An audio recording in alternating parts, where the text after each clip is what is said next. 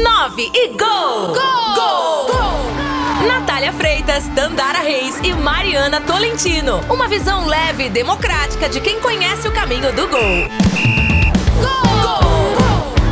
Fala galera, estamos chegando com mais uma edição do podcast 9 Gol, a quadragésima edição do nosso podcast. E essa edição muito especial, porque vai ao ar na semana do Dia Internacional da Mulher. E claro, não poderíamos ter uma convidada diferente, a não ser uma mulher, uma importante para atleta para o Brasil. E além da nossa convidada, estarei acompanhada de Tandara Reis e Mariana Tolentino. Hoje um programa 100% feminino aqui no podcast 9 Gol. Oi Mariana, grande abraço para você, tudo bem? Grande abraço para você, Natália, para Tandara, para todos que estão nos acompanhando aqui em mais uma edição do podcast 9 Gol. E já adiantando um feliz Dia das Mulheres a todas as mulheres que nos acompanham aqui no podcast. Oi Tandara, grande abraço para você. Estamos prontos para mais uma edição do podcast 9 Gol. Grande abraço para você, Natália, para Mariana, para todo mundo que nos acompanha. E é claro, já aproveito a oportunidade para desejar um feliz Dia da Mulher para todas as mulheres que nos acompanham. E a nossa entrevistada de hoje aqui no podcast 9 Gol é a Pamela Pereira. Ela que é medalhista paralímpica, conquistou né, uma medalha de bronze na Paralimpíada do Rio em 2016 e também em Tóquio 2020 com a seleção brasileira de vôlei sentado. E aqui no podcast 9 Gol, ela vai contar um pouquinho mais pra gente sobre essa experiência de disputar uma Paralimpíada e também contar um pouco mais da sua carreira. Gol de placa! Oi, Pamela, é um prazer falar com você aqui no nosso podcast 9 Gol, né? Falar sobre a sua carreira, sobre o vôlei sentado. Mas antes, queria te desejar um feliz Dia das Mulheres, né? Que terça-feira é o Dia Internacional da Mulher. Então, parabéns para você pelo seu dia. E o que, que essa data representa para você? Ai, para mim, hoje, é, dia 8, representa muita coisa. É o Dia da Mulher, e as mulheres guerreiras, mulheres lutadoras, as mulheres vitoriosas. Então, para mim, é, é um dia muito importante para, para nós, para nós mulheres, e para todos, todo, todas as mamães, mulheres, papá, mamães e papais mulheres, né? Porque tem mãe que hoje em dia é pai e mãe, né? Assim, para mim é uma data muito importante, muito especial na minha vida. É, Pamela Tandara, um prazer falar com você. É, eu queria que você começasse falando um pouquinho sobre a sua carreira. Você é medalhista paralímpica de vôlei sentado. Como é que você descobriu essa modalidade? Bom, eu conheci a modalidade em 2014 é, eu tive um acidente no qual eu tive que amputar a metade da minha perna e no mesmo ano eu já conheci o vôlei sentado. E através de, desse mesmo ano a gente já eu já participei de competições em, em brasileiros em, aí ficamos já em terceiro lugar na primeira competição minha. E em 2015 eu já eu já participei de campeonatos também brasileiro novamente fiquei em segundo e em 2016, eu recebi minha primeira convocação do vôlei sentado pela, pela seleção brasileira. E hoje represento a seleção brasileira. Em 2016, é, já fui convocada pela minha primeira Paralimpíada do Rio 2016, que foi onde nós conquistamos o nosso primeiro bronze. E em 2017, 2019, a gente foi para Lima, é, conseguimos ficamos em segundo lugar em Lima. E em 2020, que era a época da que teve a época da pandemia, que era para ser a, a Paralimpíada de Tóquio, a gente ficou treinando em casa, se virando como pôde se virar. E tivemos a primeira e consegui ser convocada, consegui uma convocação para Tóquio 2020. E, e já conseguimos a medalha de bronze de Tóquio de 2020. Pamela, você disse que descobriu né, o vôlei sentado após o seu acidente. Queria saber se, antes do seu acidente, se você já praticava algum esporte ou se você foi motivada após o seu acidente. Eu fui, eu fui motivada, é, assim, depois do meu acidente, foi que eu encontrei o vôlei. Eu fui motivada mesmo após eu ser amputada, porque eu não conhecia o esporte paralímpico, e em nenhum momento eu conheci eu sabia que tinha esse esporte paralímpico no mundo. E conheci, fui incentivada pelas meninas do treino, mesmo quando eu cheguei lá, elas me chamaram para participar, para sentar já na quadra. E assim que eu sentei, eu já peguei, eu já comecei a gostar do esporte já em si, porque é um é de desafios, né? Você vive de desafios. E eu amava ser desafiada e, e as meninas me colocaram em quadra e falou: "Vamos, vamos aprender, vamos começar de agora". E eu, sem saber de nada, coloquei a no chão, sentei, comecei a dar uma deslocada, porque o pior fundamento do vôlei sentado, o fundamento mais difícil do vôlei sentado é o deslocamento. E através disso, depois eu já continuei, já fiquei no vôlei, por um incentivo delas, e por meu incentivo da minha família também, e meu mesmo também. Pamela, quando você começou no vôlei sentado, você esperava tudo isso que aconteceria na sua carreira, ser convocada para a seleção brasileira, ganhar medalha paralímpica em Tóquio, é, no Rio. Como que você vê essa carreira? Você esperava isso tudo? É, eu, em nenhum momento, esperava que ia acontecer isso na minha vida. É, nem saberia, nem sonhava em um dia ser amputada também, né? Mas o destino da gente só Deus sabe. E quando eu cheguei no vôlei, eu não sabia que as meninas eram da seleção, eu não sabia que, que, que era, esse esporte era. Tinha melhores meninas treinando comigo que faziam parte da seleção brasileira. E quando eu cheguei lá, eu já, já nunca pensava, nunca, assim, é um sonho que você entra começando do zero e nunca imaginaria que você poderia participar de uma Paralimpíada Paralimpíada do Rio, Paralimpíada de Tóquio, você, assim, é, foi, eu fui pega de surpresa, sim. Eu jamais pensei que ia chegar aonde eu cheguei. Ser medalhista, ser, ser, ser, ter duas medalhas de bronze hoje defendendo o Brasil no esporte paralímpico. Amela, você mencionou que sofreu um acidente em 2014 e dois anos depois você já estava recebendo a sua primeira medalha paralímpica em casa, no Rio de Janeiro, sua primeira Paralimpíada. Como é que foi essa, essa sensação mesmo? Descreve para a gente que, qual o sentimento de ganhar uma medalha paralímpica tão pouco tempo depois de ter começado a praticar a modalidade. Nossa, é um sentimento muito grande, assim, porque no tempo que eu comecei, eu, assim, para mim eu não estava evoluindo nada, né? E só em ter sido convocada, em chegar lá, já é um grande, já é uma grande realização na sua vida. E quando eu cheguei lá, que eu cheguei que peguei, vi que eu era capaz de, de conseguir, que a seleção era capaz de conseguir uma medalha, aquilo ali a gente alegra, a gente fica com uma emoção muito grande assim. E quando eu cheguei a pegar a medalha, meus olhos encheu de lágrima e no momento eu só pensei em agradecer a Deus. O tempo todo só agradecer, porque é um momento mágico que aparece na sua vida, que você fica assim sem saber o que faz. E um sonho que cada dia mais está realizando. Pamela, a gente sabe que atleta, para atleta, né, tem que abrir mão de muita coisa, né? Ainda mais quando você quer competir em alto nível. Como é que foi essa sua preparação para disputar as Paralimpíadas? Bom, assim, a minha preparação quando quando eu recebi minha primeira convocação para ir para o Rio 2016, é, no momento eu cheguei, conversei com família, falei, meu marido apoiou, sempre me apoiando, meu filho sempre me apoiando.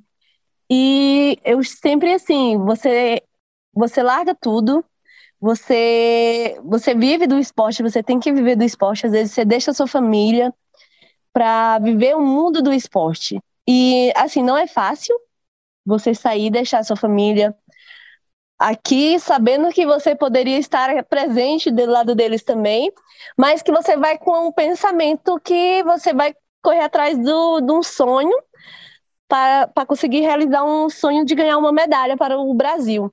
E naquele momento, assim, você tem força, você tira forças, que não sei de onde que vem força, assim, para você conseguir. E, e no momento assim de largar tudo, abandonar tudo assim, principalmente família, é muito dolorido. E assim, por mim no Rio até que não deu muito, porque é aqui no Brasil mesmo, mas assim, quando foi para Tóquio, o choque foi maior, porque você vai para Tóquio, para o mundo, para o outro lado do mundo, e ficar um mês fora, às vezes você viajar sem ter notícia, sem conseguir falar com ninguém, aquilo ali vai doendo por dentro, vai, vai te correndo por dentro. Mas é igual eu falei, a gente cria uma força que, que você vai com aquele pensamento, eu vim para trazer uma medalha para o Brasil, então eu vou focar no que eu tenho que fazer. E a família eh, te apoiando, você consegue mais ainda. Quando você, a partir do momento que você não tem o apoio da sua família, aí fica mais difícil. Mas quando você tem, tudo fica mais fácil. Pamela, como você vê o desenvolvimento aqui é, do vôlei, principalmente do vôlei sentado, né, mas também dos esportes paralímpicos aqui em Goiás, em Goiânia, porque nós temos aqui a de Fego, né, que auxilia, né, vários atletas, a Azefego também. Então, como que você vê esse desenvolvimento dessas modalidades paralímpicas aqui, no, aqui em Goiânia? Ah, eu estou achando isso uma maravilha, porque é, é a hora que precisa, né, de pessoas de esporte os pais liberarem os filhos com deficiência para treinarem, os pais liberarem, porque não tem coisa melhor do que ter esporte para pessoas com deficiência. Às vezes você está com uma depressão, você pega e leva seu filho para fazer qualquer um esporte, porque qualquer tipo de deficiência você acha um esporte para sua deficiência querendo dizer que não acha, mas acha sempre. Então, assim, eu, eu para mim, assim, fico muito feliz de ter, de ter portas abrindo cada dia mais para jovens, para, para jovens começarem do zero, sabe? É uma alegria muito imensa, assim, só em você ver que está abrindo portas. E assim, uh, eu acho que também deveria ter mais divulgação no esporte paralímpico. E se divulgasse mais o esporte paralímpico, quanto mais, ia chamar mais pessoas com deficiência para, para, para participar dos esportes. Que eu acho importante é isso, trazer pessoas com deficiência para fazer qualquer um esporte. Tem, tem vários tipos de esporte, vários tipos de modalidades de, para, para deficientes. E o vôlei, assim, o vôlei sentado, eu acho que hoje nós somos grandes referências para, para o vôlei porque assim o, o esporte em si deveria ter mais visibilidade, né? Mas assim, o, a gente vai tentando divulgar nas redes sociais, vai, vai modificando tudo, e que venha mais atletas com deficiência para os esportes, para as modalidades do, do esporte paralímpico. Bom, Pamela, além de para-atleta, você disse que é esposa, é mãe. Como é que você concilia tudo isso na sua rotina, a questão dos treinamentos e também a vida de esposa, mãe? Ser mulher é muito difícil, acredito que para uma para-atleta seja ainda mais difícil. Como é que você concilia isso tudo? É, muito difícil mesmo, assim, ser mãe, ser, ser esposa, ser. Nossa, a mulher tem que se virar em mil, porque eu acordo cedo, vou para academia, da academia eu tenho que estar em casa, que eu tenho que fazer almoço para o filho, para marido chegar. E quando dá duas horas, eu já pego, vou pro treino, chego só é nove e pouco assim, a vida de mulher é muito difícil, mas a gente vai fazendo, a gente sempre arruma um encaixe certinho para dar sempre certo nos horários, para não atrapalhar os meus treinamentos, para não atrapalhar nem meu filho também. Às vezes eu deixo, às vezes eu falto carinho, mas às vezes a minha presença às vezes a minha ausência, né, que eu, às vezes eu falto mais assim, mas sempre estou por perto no que precisar e sempre somos assim, eu sempre fui comunicativa com eles, a gente conversa, a gente brinca. E hoje em dia não é fácil para a mulher em si, mas a mulher em si sabe se virar em 10, pode-se dizer. E até por isso que a gente te escolheu, né, para ser a personagem desse podcast da Semana Internacional da Mulher, porque eu acho que você representa muito bem nessas várias facetas, né, que a mulher tem que ser hoje em dia né? Além de profissional, no seu caso de ser atleta, tem que ser mãe, tem que ser esposa, tem que se virar nos 30. Acho que representa muito bem o sentido mesmo de ser mulher. Ô, Pamela, o que, que você ainda almeja para a sua carreira? Uai, eu penso assim, crescer mais, crescer mais e quero chegar ao pódio em primeiro lugar em Paris, conseguir uma medalha de ouro para a gente, para o Brasil, a nossa seleção trazer a medalha de ouro para o Brasil. E eu, me, eu faço, eu luto para mim conseguir mais, conseguir cada dia mais. É, hoje eu também tô, vou tentar fazer, vou começar a estudar também. e se virar nos 30, porque a gente tem que se virar, né, para conseguir as coisas. E hoje, meu sonho mesmo é conseguir chegar no pódio e trazer uma medalha de primeiro lugar. Pamela, você não é daqui de Goiás, né? É, você, é do Mar... você é do Maranhão, né? Sou de Balsas do Maranhão. Uhum. Como que foi é, você chegar aqui? Como que você veio parar aqui no vôlei sentado aqui em Goiânia? É, quando você teve o acidente, já foi aí no Maranhão? Foi no Maranhão? Foi aqui em, Goi... aqui em Goiás? Como que foi que você veio para cá? Não, eu tive acidente em 2000 e, uh, eu tive acidente foi aqui em Goiânia mesmo. Eu vim, eu vim para Goiânia para o meu filho conhecer o pai dele mais, ficar mais tempo com o pai dele, e acabou nós ficando juntos já. Acabou nós tendo um relacionamento e, e assumiu o relacionamento. E hoje, assim, no o meu acidente foi aqui mesmo em Goiânia. Foi muito difícil minha trajetória, porque eu, eu lá, deixei tudo lá em Balsas, eu tinha uma história lá, uma vida lá. E começar para mim vir, começar do zero aqui em Goiânia. Mas Deus sempre dá forças para mim e, e consegui, graças a Deus, hoje ter uma vida boa, mas, vida, vida mais ou menos, né? Mas é boa, graças a Deus, que a gente não pode reclamar. Mas hoje em dia a gente segue tentando ser feliz e correndo atrás dos sonhos da gente. E quando eu cheguei aqui foi assim um baque muito grande, porque minha família toda é de lá, eu só tenho meu filho e meu marido daqui. E quando eu tive acidente, eu não tinha ninguém, assim, de família minha, mas eu tinha a família do meu marido que sempre me apoiou também, me ajudou muito. Tanto que eu fiquei no hospital, eu não tinha ninguém que pudesse me acompanhar. É, quem me acompanhou foi a Dona Jesus e a mãe da a Dona Benedita, que eu não sei, eu queria tanto ver elas também, que faz tempo que eu vi. E assim, sofri bastante quando eu cheguei, mas graças a Deus hoje já superei mais e estou feliz também. Pamela, você menciona, né, sempre que conheceu o esporte ah, depois do seu acidente. Hoje, o que, que o esporte Sim. significa na sua vida?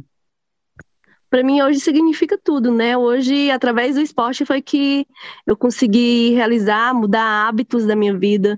Tive que mudar minha rotina toda. Hoje, eu vivo do esporte em si luto para mim tentar fazer o máximo para, para conseguir chegar a, a, lugar melhor, a competições melhores. E hoje o esporte é, em, esporte na minha vida é tudo, porque sem o esporte hoje eu não teria o que eu consegui meus, conseguir minhas coisinhas através do esporte, lutando. E assim, eu só tenho que agradecer o esporte, ao vôlei sentado, por ter aparecido na minha vida no momento que eu mais precisei, porque o momento que, dois, três meses depois, eu conheci já o esporte. E, tipo assim, eu não entrei em depressão, graças a Deus. E eu só tenho que agradecer por o esporte hoje abrir portas na minha vida e na vida de muita gente ainda. Pamela, a gente queria agradecer muito a sua disponibilidade de falar com a gente. Foi muito legal poder conhecer um pouco mais da sua história e trazer também uma personagem importante do vôlei sentado aqui no podcast 9 Gol. Mais uma vez, Feliz Dia das Mulheres para você e que você possa continuar trazendo muitas medalhas aqui para o Brasil, tá, Pamela? Tá bom, muito obrigada, eu que agradeço. Viralizou, repercutiu e virou pauta. E como o nosso podcast hoje é 100% feminino, nosso Viralizou também tem que ressaltar a presença das mulheres. Começando por uma transmissão feita pela ESPN e pelos canais Star Plus do grande clássico da Inglaterra, Manchester United e Manchester City. Teve uma transmissão histórica, formada 100% por mulheres. Tivemos é, com é, ali o pré-jogo apresentado pela Mariana Spinelli e quando a bola rolou, a narração da Elaine Trevisan, os comentários da Mariana Pereira e da Renata Ruel e também a reportagem da Nathalie Gedra lá direto do, do estádio do Manchester City, né, do Etihad Stadium, lá na Inglaterra. Então tivemos uma transmissão 100% feminina de um grande clássico do futebol mundial. A ESPN e o Star Plus é, conseguiram homenagear as mulheres que trabalham com o esporte numa transmissão de um jogo muito importante. Não foi um jogo qualquer, né, Mariana? Foi um jogo muito importante e as mulheres mandaram ver neste final de semana. Exatamente, foi um dos clássicos principais da Inglaterra. É a Elaine Trevisan, que foi a narradora do jogo, ela narrou bastante gol, porque ficou 4 a 1 pro City, né? Então, eu acho essa uma atitude muito legal da ESPN, é, da Star Plus, né? Teve a Elaine Trevisan, teve a Mariana Spinelli, também dentro do estúdio, na hora do jogo, a comentarista Mariana Pereira, a Renata e a Nathalie Gedra na reportagem, né? Como ela sempre está é, nos jogos do campeonato inglês, nos jogos da Europa. Então a Nathalie Gedra já é marca carimbada na né, ESPN, é uma profissional bastante respeitada. Então eu achei que foi uma atitude bem legal que a ESPN fez, Star Plus fez, mas eu acredito que assim, essa transmissão 100% feminina, claro, foi mais mesmo para fazer essa homenagem no Dia Internacional da Mulher. Eu acredito que eles poderiam fazer isso mais vezes, sem ser nessas datas especiais, que é algo que eu tenho assim para mim que não adianta você fazer só essas coisas no Dia Internacional da Mulher, sabe? Ah, Dia das Mães, vamos colocar sei lá o que, fazer alguma coisa sobre mãe. É Dia da Mulher, vamos colocar só mulher. Então acho assim que devia ser uma coisa mais corriqueira e não em datas especiais, né? A gente sempre fala é, no passado, assim, que, por exemplo, jogos da, da seleção feminina de futebol, seleção brasileira, tinham coisas especiais, jogos especiais, amistosos, e eram transmitidos na TV por conta do Dia Internacional da Mulher, e não por outros motivos, né? Por ser um jogo importante. Agora já mudou, a gente vê vários jogos da, do Brasileirão Feminino passando no Sport TV, é, na Band também, mas eu acredito que não precisa ser só apenas no Dia da Mulher pode fazer isso em outras oportunidades também. Eu acredito sim que tem que foi uma iniciativa louvável da SPN, mas você tocou num ponto que me incomoda bastante, que eu justamente queria falar, essa questão de ser somente no Dia das Mães, no Dia Internacional da Mulher. Eu acredito que o respeito e o espaço da mulher tem que ser respeitado, tem que ser valorizado todos os dias, não só no dia 8 de março ou no segundo domingo de maio, que é o Dia das Mães. Né? Que esse tipo de iniciativa possa se repetir cada vez mais e se tornar natural, afinal de contas, nós, mulheres, merecemos o mesmo, mesmo espaço que os homens que são profissionais do esporte, assim como nós. E vindo para o cenário aqui, né, para o nosso cenário no estado de Goiás, também tivemos uma conquista muito legal neste final de semana, nesse último final de semana, na, na última rodada do, da primeira fase do campeonato estadual, após 16 anos, uma mulher voltou a apitar na primeira divisão do campeonato goiano, né? Há 16 anos não tínhamos isso. A primeira foi a Sirley Cândida, e agora a Michelle Safatli teve a oportunidade de apitar o jogo entre é, Goiatuba e Vila Nova pela última rodada da primeira fase do Campeonato Goiano. Ela que, além de apitar, teve na sua companhia um assistente FIFA, que é o Fabrício Vilarinho, que foi eleito no ano passado o melhor bandeirinha do Campeonato Brasileiro da Série A, é um dos cotados para disputar a Copa do Mundo e também a Jordana Pereira, né, que é outra mulher. Não tivemos uma arbitragem 100% feminina, mas acredito que já foi uma conquista muito grande, porque após 16 anos tivemos uma mulher apitando é, a primeira divisão estadual, nesse caso a Michelle Safatli, né, Mariana? Sim, eu fiquei muito feliz por ela, porque a Michelle já é bastante conhecida é por apitar aqui, aqui em Goiás jogos da base, né? Sub-20, sub 15, sub-17, então ela sempre apita jogos da base. Ela já estreou no Campeonato Goiano como quarta árbitra, não como árbitra, né? Mas ela já tinha estreado antes como quarta árbitra. E foi um jogo muito importante que ela estreou na sua profissão, de fato, né? Que é árbitra de futebol. Um jogo importante, né? De Goiatuba e Vila Nova. Tudo bem que o Goiatuba já tinha. Já estava rebaixado, mas o Vila estava querendo é, aquela sua posição, né, do primeiro lugar. Então, foi um jogo muito importante. Foi na última rodada do campeonato, a rodada mais importante. E a Jordana, que fez a sua estreia no Campeonato Goiano nesse jogo com a Michele. Ela ainda não tinha feito nenhum jogo é, no Goianão. Então, fiquei muito feliz. E a, e a Michele fez uma arbitragem é, muito boa, foi sucinta. Não teve reclamação de nenhum lado, porque a gente sabe que é, árbitros de futebol se eles erram, tem muita cobrança em cima dos jogadores. É, no meio do futebol fala muito, muitos torcedores comentam. e com, com ela, mulher não seria diferente, por outro lado, seria pior ainda. Que eles iam aproveitar a chance dela ter errado para falar que mulher não pode apitar jogo. Eu já conheço isso, eu sei. Então, eu não tô falando aqui uma mentira, é algo que sempre acontece mesmo. Então, foi uma, foi uma arbitragem bem sucinta. Que bom que deu tudo certo, todo mundo elogiou.